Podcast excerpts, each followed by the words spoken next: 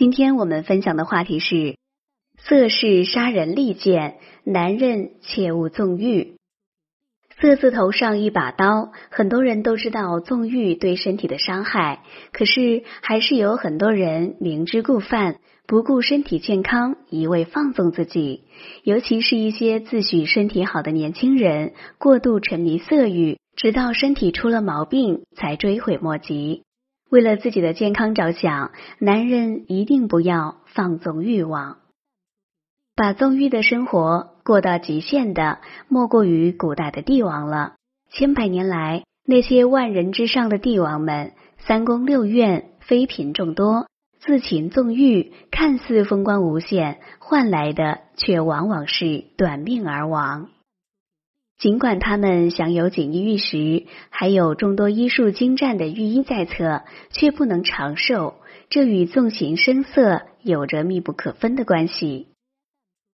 小郑在一家网站工作，薪水很不错，人也长得很帅，喜欢他的女孩子很多，他却丝毫没有要谈恋爱的意思。在一次朋友聚会时，小郑遇上了一个漂亮的女孩子，他对那位女孩一见倾心，当即展开了热烈的追求。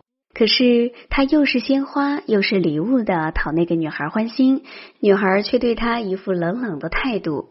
几个月以来，小郑总是想着那个女孩子的样子，害起了相思病，经常失眠，以至于弄得精疲力竭，连工作都出了好几次错。正在小郑感觉无望，想要放弃的时候，出乎意料的，女孩子被他打动了。小郑喜出望外，两个人很快开始了如胶似漆的恋爱。不出三个月，他们就闪电结婚了。新婚燕尔，小郑更是恨不得天天和新婚妻子腻在一起。不想本该春风得意的小郑，又遇上了健康问题。原本活力四射的他，身体开始消瘦，两眼发黑，眼睛下面一个青色的眼袋，还经常冒冷汗，食欲不振，腰酸乏力。无奈，小郑找到了一家中医馆，前去求诊。医生听了他的情况，认为他这是纵欲过度造成的肾虚。要治疗这种情况，就要修身养性，一定不可再过度纵欲。最好是多吃一些能够补益肾精的食物，如牡蛎、鸡蛋、牛肉等。如果大家在良性生理方面有什么问题，可以添加我们中医馆健康专家陈老师的微信号：二五二六五六三二五，免费咨询。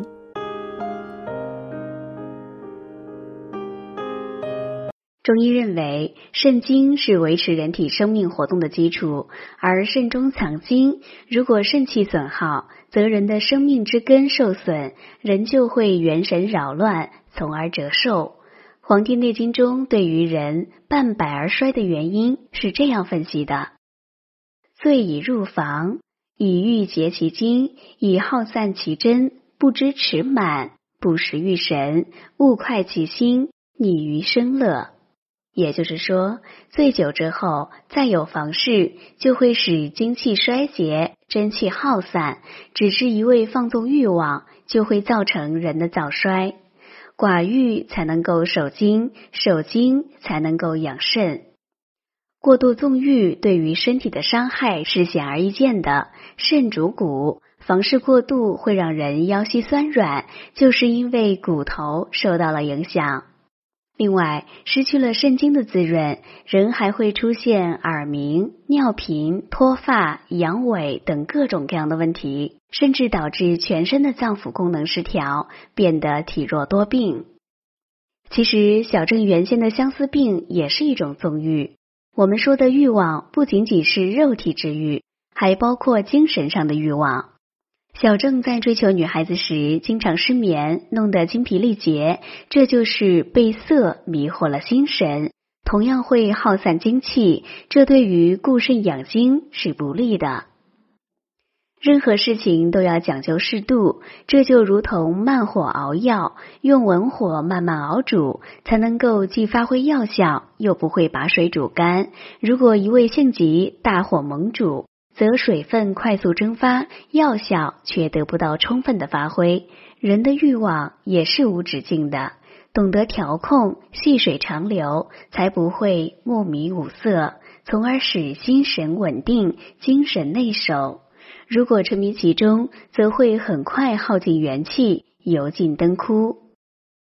现代人的观念越来越开放。可是很多人随着物质生活的丰富，心灵反而越来越空虚，所以天亮以后说分手这样的故事屡见不鲜，甚至很多人把这样的生活变成了自己的常态，这实际上是一种病态。长期下去，肾精过度耗散，精虚则气虚，精少则神伤，人就会形体消瘦，面色萎黄，精神不振。古代医学家一再告诫我们：精少则病，精尽则亡。因此，奉劝那些纵欲无度的人，不要因为一时肉体的欢愉而过度耗散精气，否则带来的不仅仅是身体的伤害，甚至会赔上性命。年轻人正是血气方刚的时候，有一些欲望是正常的。那么，怎么判断是否房事过度呢？有的人会给自己规定一个适度的标准，其实这个标准也是因人而异的。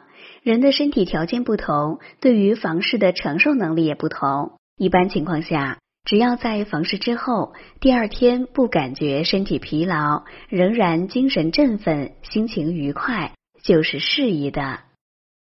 好了，朋友们，今天的健康养生知识就分享到这里。